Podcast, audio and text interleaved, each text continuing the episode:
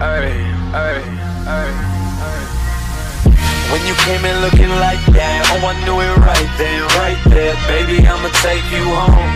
Saw you at the corner of my eye, why don't you just blow my mind? if I Muy buenos días, bienvenidos una semana más a 24 segundos. Nueva semana de competición, pero antes de empezar a analizar todo lo que ha dado de sí esta semanita, desearos un muy feliz inicio de año, muy feliz 2021. Dejamos atrás un año eh, muy duro para, para todos, ¿no? Un año que seguramente de una manera u otra el día de mañana recordaremos, ¿no? Eh, y nada, desear que este 2021 traiga mucha salud, mucha paz, mucha tranquilidad y muchas cosas buenas a, a todos vosotros. Espero que disfrutáis del inicio del año, siempre como eh, respetando todas las normas de seguridad por el tema de- del- del COVID. Y nada, la verdad que desde 24 segundos, un placer otro año más estar aquí y simplemente desear que sea por, por muchos más con, con vosotros y hablando sobre, sobre el mejor deporte del mundo, la mejor liga del mundo, ¿no? Así que nada, empezamos ya a analizar lo que ha sido esta semanita de competición, una semana muy tranquila en lo que se refiere a, a noticias, a rumores, a lesiones, etcétera, etcétera. Eh, ahora mismo en la liga creo que el, el mayor rumor, el mayor foco de atención probablemente sea el futuro de James Harden, la estrella de los Houston Rockets. Recordamos que a principio de temporada, la- bueno, más bien eh, a principio de la pretemporada solicitó el traspaso, eh, hubo muchos equipos en los que, en los que se fijaron en él. Eh, él decía que su favorito era, era Brooklyn Nets. eh, luego se vio que al final era un traspaso muy complicado por el tema de los salarios y con las dos estrellas que ya tenía Brooklyn en sus filas. Luego se dijo que Filadelfia probablemente sería el destino eh, más correcto para él, el, el que sería más fácil a lo mejor hacer un traspaso. Según las últimas informaciones, tanto Boston como Miami, como Filadelfia, como Brooklyn y como Toronto han estado en contacto con Houston para tratar el, trade con, con James Harden y si antes decíamos que en la pretemporada Filadelfia probablemente era el destino eh, más sencillo o que más viabilidad tenía para, para Harden, ahora mismo eh, se dice que está muy lejos. También imagino que tiene que ver el inicio de temporada tan bueno que han tenido los Sixers, ¿no? que ahora mismo son el mejor equipo de la NBA, 5-1. Eh, entonces, bueno, de las otras opciones, yo sinceramente no veo a Toronto. No porque no vea ah, la posibilidad de hacer el trade que existe, sino porque no creo que eh, Houston quiera nada de lo que tiene Toronto para aceptar este, este trade. La verdad que me parece que, con todo el respeto a Toronto, ¿no? que tiene, tiene un gran equipo, pero no creo que, viendo los jugadores, que nos imaginamos que puede ser el trade por, por Harden? Pascal Siakam eh, y algún joven al meter a, no sé, a Nunobi o, algo así. Yo sinceramente creo que el traspaso sí queda muy corto con Toronto, por eso no lo, no lo planteo ni, ni, ni como una posibilidad. De Brooklyn, yo en- he intentado hacer ese trade muchas veces eh, con el simulador, ¿no? con el tema de los contratos y demás.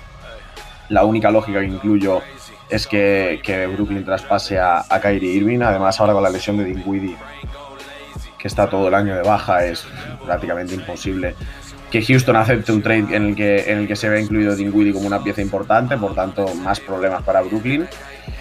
En el caso de Filadelfia, mm, si ellos mismos han dicho, bueno, las informaciones han dicho que ahora mismo el traspaso con Filadelfia está bastante, bastante más lejos de lo que estaba a principio de temporada, creo que es por algo, creo que es porque están encontrando Doc Rivers una forma de jugar en Filadelfia que, bueno, parece ser que les está funcionando, por tanto creo que es algo que no deben cambiar. Y luego Boston, eh, no sé hasta qué punto eh, están dispuestos a incluir X jugadores. Es decir, creo que lo mínimo, lo mínimo que va a aceptar Houston es que o Jalen Brown o Jason Tatum entre, contando que Tatum probablemente no vaya a ser. Creo que Jalen Brown es un componente obligatorio. Y luego a partir de ahí rellenar eh, con muchos jugadores jóvenes que tiene, que tiene Boston, eso no sería problema. Pero, eh, y aunque suene raro esto que voy a decir, me gustaría saber qué viabilidad le ve Boston a, eh, a perder a Jalen Brown para incluir a James Harden. No porque Jalen Brown sea mejor que James Harden, que no lo es, eh, sino porque hasta qué punto eh, James Harden puede opacar, hasta qué punto James Harden puede tapar la progresión de Jason Tatum. Es decir, no sé hasta qué punto afectaría que James Harden esté en el mismo equipo que Tatum y cómo Tatum respondería a, a, eso. Eh, yo sinceramente creo que Boston eh, ha conseguido formar un equipo muy poderoso. Eh, hablaremos más adelante de Boston porque hay un par de cosas que que no estoy entendiendo este principio de temporada.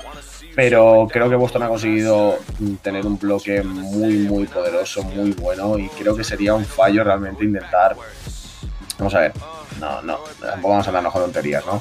Si James Harden llega a Boston, mm, Boston inmediatamente se convierte en un super favorito al, al campeonato, ¿no? O sea, lógicamente dan un salto de calidad de verdad, no es por el hecho de, perder a Jalen Brown, es por saber cómo afectaría a Jason Tatum tener a, Harden al lado. Es lo, que, dudo. O sea, si al final llega Harden y, al final se compenetran brutal, Tatum sigue con los números que tiene, pues ahora, favoritísimos a llevarse el título, ¿no? Pero como tengo esa duda, yo siendo Boston, con lo que han luchado por esta reconstrucción, por juntar bloque que han juntado, creo que no me arriesgaría a traspasar por James Harden.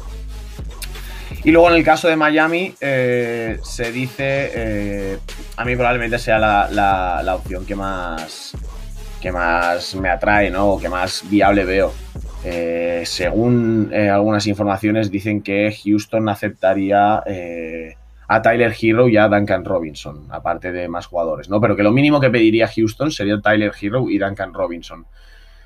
Eh, si realmente es esto, o sea, no sé qué otros componentes o qué rondas del draft o qué, jugadores tiene que incluir eh, Miami para que esto salga adelante, pero yo, si esto es verdad, eh, yo soy Miami, lo estoy aceptando ya.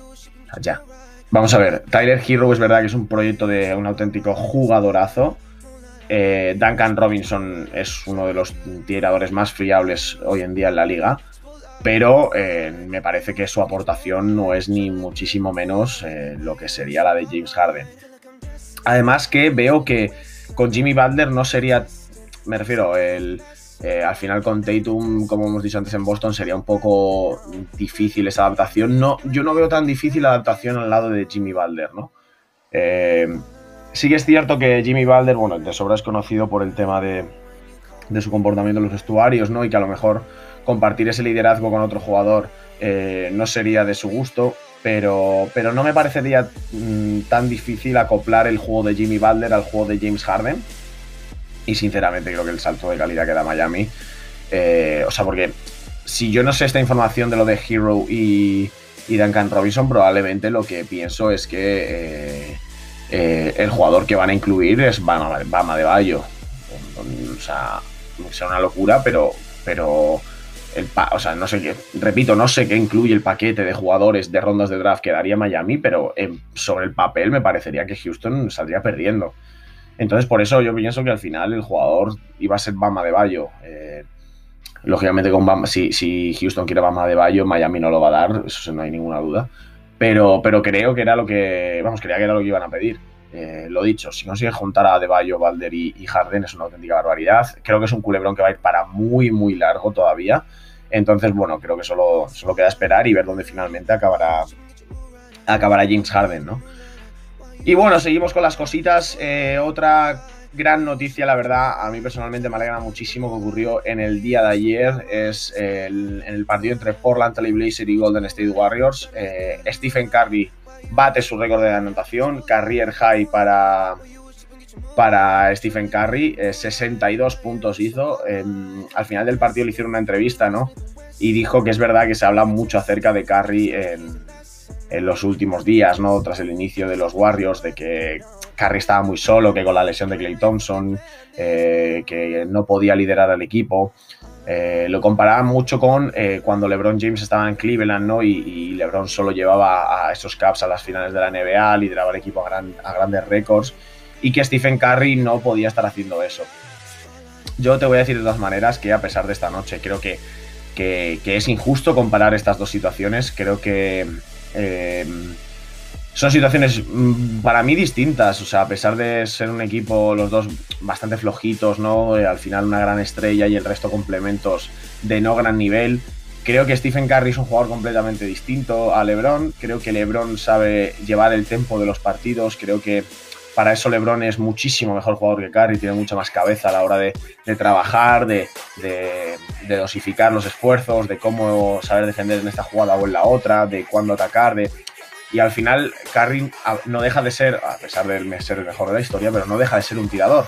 Entonces, si no te entran los tiros, eh, es muy difícil que tú te frustras, no consigues liderar al equipo, no consigues ofrecerle tus ideas, lo que tú quieres, ¿no? El baloncesto que quieres jugar.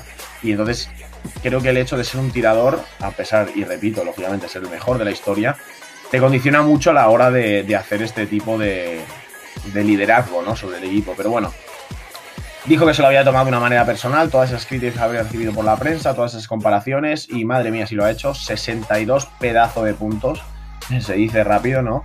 Eh, además acabó con 18 de 31 en tiros, 8 de 16 desde la línea de 3 y 18 de 19 en tiros libres. Brutal el partido de Stephen Curry, que se une al club de los 60 puntos. Eh, primer gran partido de un jugador en, esta temporada. Primera vez que un jugador hace más de 50 esta temporada. Hizo 62 Stephen Curry. Así que nada, enhorabuena para Carri y desde aquí eh, mucha suerte a los Warriors en esta temporada. Ahora mismo 3-3 para los de la Bahía. Y bueno, seguimos, vamos a ver un poquito, como he dicho antes, es una semana en la que tampoco ha habido muchas cosas que contar. Entonces vamos a hablar sobre los favoritos, los que hace unas semanas, eh, cuando analizábamos los equipos al comienzo de la temporada, eh, analizábamos los equipos y, sobre todo consideramos como los, grandes favoritos a llevarse el título, acceder a las finales de conferencia, etcétera, etcétera, ¿no? Vamos a ver cómo les está yendo este comienzo de temporada.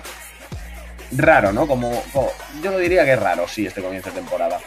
Eh, como he dicho antes, vamos a empezar por Filadelfia, que en, ningún momento creo que al principio lo habíamos considerado como uno de los grandes favoritos, pero bueno, creo que merece una mención, merece al final, está siendo el mejor equipo de la NBA, el mejor récord, 5-1 parece que eh, el proceso avanza pasos agigantados con, con Doc Rivers y, bueno, creo que, creo que era hora, ¿no? Al final era todo o nada en esta temporada para Filadelfia, no se podía dar otro año perdido el proceso, otro año de Embiid y eh, en, el que no, en el que no consiguen grandes resultados. Es que al final es un equipo al que se le esperan grandes cosas.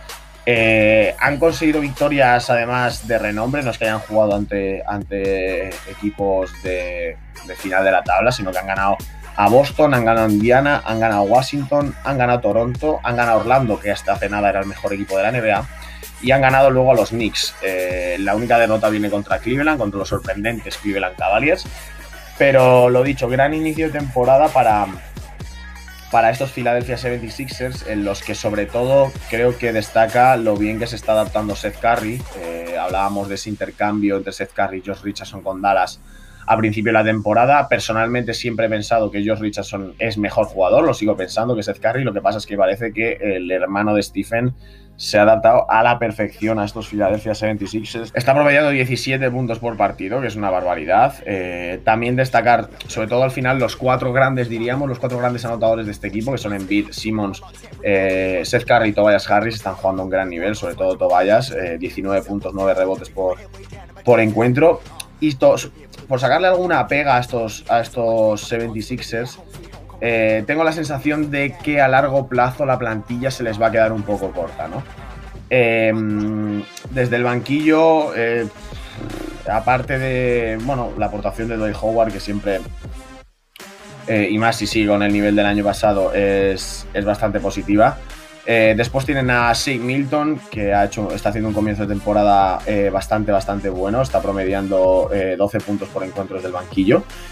Y luego le están dando muchos minutos a Matthijs Tibul, el jugador de segundo año, y a Tyrese Maxey, el, el, rookie de Filadelfia, el número 21 del pasado draft, él es de Kentucky. Eh, también está teniendo muchos minutos, probablemente, sí, la rotación debe ser el número 7, número 8 de, de estos Dallas Mavericks, de estos, perdón, de estos Philadelphia 76ers. Y luego también tenemos, aunque sale de titular, ¿no? Es uno de los miembros del quinteto titular, es Danny Green, que a pesar de que en el último partido sí que hizo un gran partido, eh, no está teniendo buenos números. Eh, está recordando un poquito al, Danny Green de la burbuja con los, con los Lakers, que estaba lejos de su potencial ofensivo. Pero bueno, es un jugador que además sigue aportando mucho en, defensa, pero, pero como digo, creo que aparte de, al final Shane Milton, Tyrese Maxey, Matthijs Wood, Dwight Howard, no es una segunda unidad de garantía, sobre todo en, en playoff. Por ahí está Furkan Kormaz, que ya está arrastrando una lesión, Mike Scott, que también va a aportar bastante a este equipo. Em, me gustaría saber por qué a Terrence Ferguson, al ex de Oklahoma, el que entró en el traspaso de, de Old Horford, no le están dando minutos. No sé si realmente está buscando, no, pone nada que arrastre problemas físicos, pero me gustaría saberlo porque me parece un jugador súper fiable. Además, mm, En el apartado defensivo para la segunda unidad sí que es cierto que, la verdad que tanto Maxi como Zaibul son grandes defensores, pero encontrar otro más en, en la figura de Terence Ferguson, incluso para ser titular y dejar a Danny Green saliendo desde el banquillo y, que los minutos, o sea, y que los puntos salgan de, esa segunda unidad, ¿no? Aportar más minutos a esa segunda unidad. Pero me gustaría saber eh, de verdad por qué Doc Rivers no está aportando, no está apostando, perdón, por eh, Terence Ferguson, ¿no? Pero bueno, mm, la verdad que no le podemos decir nada ahora mismo a Doc Rivers, tal y como tiene el equipo. 5-1, eh, como digo, mejor equipo de la NBA. Y quién sabe si candidato a mejores cosas en, el futuro, ¿no? Seguimos con los favoritos, voy a tratar eh, tres de cada conferencia. En el caso, está, seguimos con el este. Boston Celtics, el único de los grandes favoritos al anillo, podríamos decir, que está en positivo en la conferencia este. 4-3 para los de para los de Massachusetts. Decía que había una cosa que me sorprendía de Boston y probablemente era el, poco número de minutos que le están dando a los jugadores jóvenes. Eh, Romeo Lanford sigue recuperándose de, esa lesión de, muñeca, eh, pero después eh, en lo que son los rookies solo le están dando minutos a, a Peyton Pritchard. Creo sinceramente que Aaron Naismith debería tener más minutos en estos Celtics. me encantaría saber qué pasa con Carson Edwards. me encantaría saber no sé si es un tema personal con, Brad Stevens o, qué es exactamente, pero no entiendo por qué a, Carson Edwards no le da ni un solo minuto en los partidos.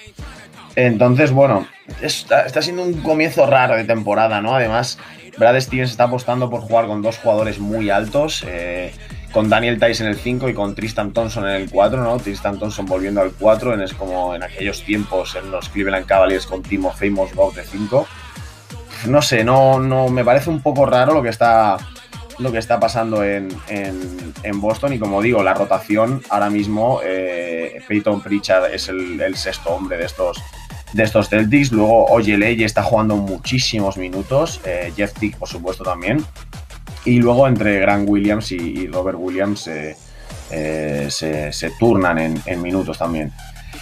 No sé, muy raro el comienzo de temporada de los Boston Celtics, eh, que o tienen el día inspirado tanto Tatum como Jalen Brown o no terminan de ganar, no, no aportan tanto. No sé, me parece que, que jugadores como Carson Edwards, eh, que está teniendo literalmente minutos de la basura, eh, debería tener mucho más protagonismo, al igual que el caso de Aaron Naismith. Pero bueno, comienzo turbio para estos Celtics, pero como digo, llevamos siete partidos, no se pueden sacar conclusiones tampoco de lo que está ocurriendo. Pero, em, no sé, yo diría sorprendente lo que está haciendo por el momento Brad Stevens con, con, los Celtics, ¿no?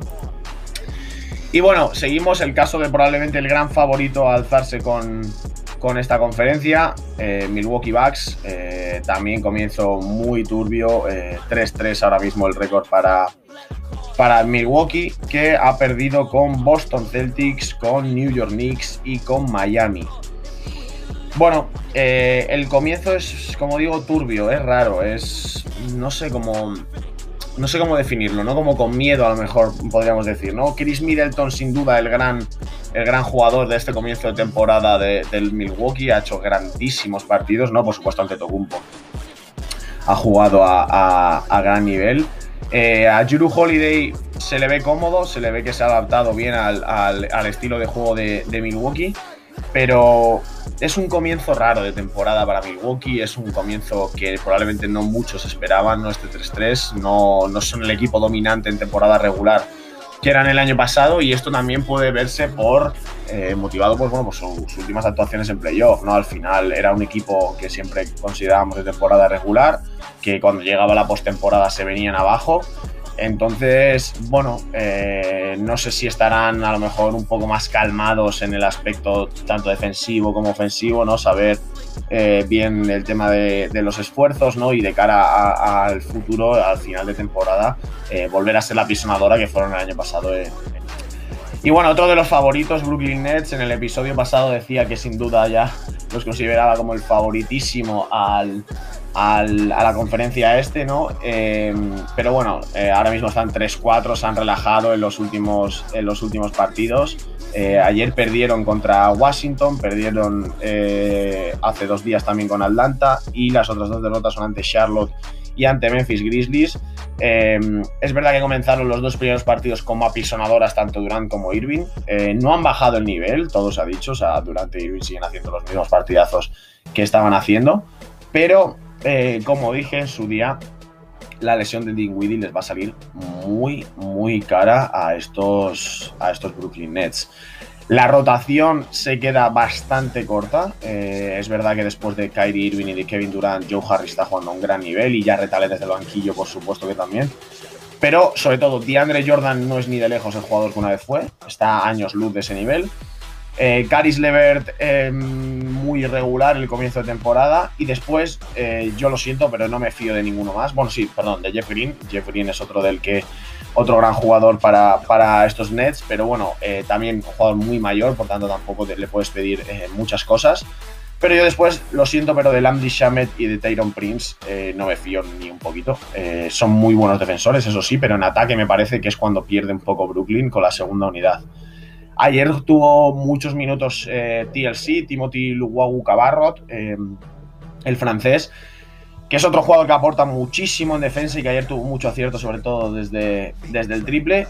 Pero lo dicho, lo dije con Dinwiddie y lo. Tras la, perdón, tras la lesión de Dinwiddie y lo vuelvo a repetir, me parece que la rotación de Brooklyn Nets se va a quedar muy corta y no puedes estar dándole a Kyrie Irving y a Kevin Durant 40 minutos por partido porque van a llegar rotos a la postemporada. Recordamos, Kevin Durant ya un año en el dique seco por la lesión en el tendón de Aquiles y Kyrie Irving ha tenido muchos problemas físicos la temporada pasada. Por tanto, no creo que sea muy recomendable darle 40 minutos por partido a Durant y a Irving para intentar ganar los, encuentros. Eh, entonces, bueno, creo que, que, mm, Brooklyn debe buscar eh, algo en el mercado, algún jugador eh, mayor para, para, rellenar y sobre todo que aporte puntos. algo similar a lo que ha hecho Boston con, con Jeff Tick y porque si no, lo dicho, me parece que van a sufrir y mucho eh, tanto Durant como Irving en el tema de los minutos. Y bueno, nos vamos a la conferencia este, vamos a hablar rápidamente tanto de Lakers como de Clippers, ambos están con el mismo récord, 5-2. Eh, no, no me atrevería a decir que uno es mejor que otros, repito lo que dije en su día, creo que Lakers está con el pie, eh, no, pisan a fondo el acelerador, están un poquito también ahí mirando el, el, pedal del freno. Creo que están sabiendo llevar muy bien el tema de los tiempos, tanto de LeBron como de Anthony Davis, del resto de los jugadores. Vuelvo a repetir, eh, creo también, al igual que Brooklyn, que Lakers necesita una pieza más en esa segunda unidad. Ahora se ha lesionado Caldwell Poe, que se va a perder un par de partidos. Caruso sigue con el tema del COVID. Creo que la, la postemporada, una lesión de este tipo, perder a un jugador de estas características, dos, tres, cuatro partidos, puede ser letal para los Lakers y por eso creo que también se reforzarán de cara, de cara a esa postemporada. En el caso de los Clippers, bueno, creo que los Clippers. Eh, el mejor fichaje que han podido hacer eh, ha sido Nicolás Batum. Ha sido récord. Vamos, ha sido recuperar a un jugador que estaba, creo que, completamente defenestrado. Eh, lo han convertido en un. Vamos, es titular indiscutible en, los Clippers. Creo que está haciendo bastantes buenos números, aportando bastante. Eh, también en defensa. Creo que es una gran incorporación, como digo, la de Nico Batum. Creo que el equipo es mejor que el año pasado, a pesar de la pérdida de Montres Harrell. Luke Kennard está jugando eh, a un gran nivel. Creo que Luke Kennard aporta bastante más de lo que aportaba Landry Shamet. y hay que contar que todavía estos Clippers no han podido contar con Marcus Morris, que sigue recuperándose de, de su lesión y cuando vuelva a ser otra pieza importantísima de estos, de estos Clippers que como digo probablemente eh, son para mí el equipo más fiable de los favoritos en este comienzo de temporada, ¿no? A los que mejor se ha visto en este comienzo de, temporada y sobre todo con un Paul George que parece que se tomó muy en serio las críticas que le llegaron eh, de los playoffs el año pasado, ¿no? Con el tema de, de, sus porcentajes, de los puntos que hacía, de lo poco que aportaba al equipo y parece que este año quiere resarcirse, está jugando muy bien, sobre todo con muy buenos porcentajes de acierto y veremos cuánto le puede durar esto a, Paul George. Y bueno, para terminar, eh, bueno, por sacar un tercero a lo mejor eh, favorito en, este oeste, creo que lo, dijimos varias veces eh, cuando analizábamos los equipos, que Denver Nuggets iba a ser uno de estos favoritos pero está teniendo un comienzo de temporada desastroso, 2-4 eh, ahora mismo el récord, ayer ganaron a Minnesota y menos mal, habían perdido con Phoenix, con Los Ángeles Clippers y dos veces con Sacramento Kings. Eh, comienzo de temporada bastante, bastante complicado para, para estos Nuggets que eh, al final creo que están echando en falta a algún jugador, sobre todo creo que Torian Craig le están echando mucho de menos, creo que Gary, lo de Gary Harris está, es, es tremendo, de verdad, lo, lo, que ha perdido este chico, lo, lo bueno que, que, era, lo bien que apuntaba y, lo que está perdiendo, ¿no? Respecto al año pasado, es verdad que Will Barton está jugando mucho más, eh, tras todos los problemas que ha tenido con, con las lesiones, pero, pero bueno, creo que el comienzo es bastante, bastante desastroso. Eh, a pesar de que Jokic está haciendo grandes números, ahora mismo Jokic está promediando un triple doble. Eh, cierto es que Jamal Murray no tuvo un gran, gran, gran partido hasta ayer, que consiguió 36 puntos. Y luego, eh, de verdad, no entiendo porque la rotación es muy buena. Ahora están, están lidiando con la lesión de Michael Porter Jr., que sí que es bastante, es bastante sensible, no la baja, es uno de los grandes anotadores de este equipo.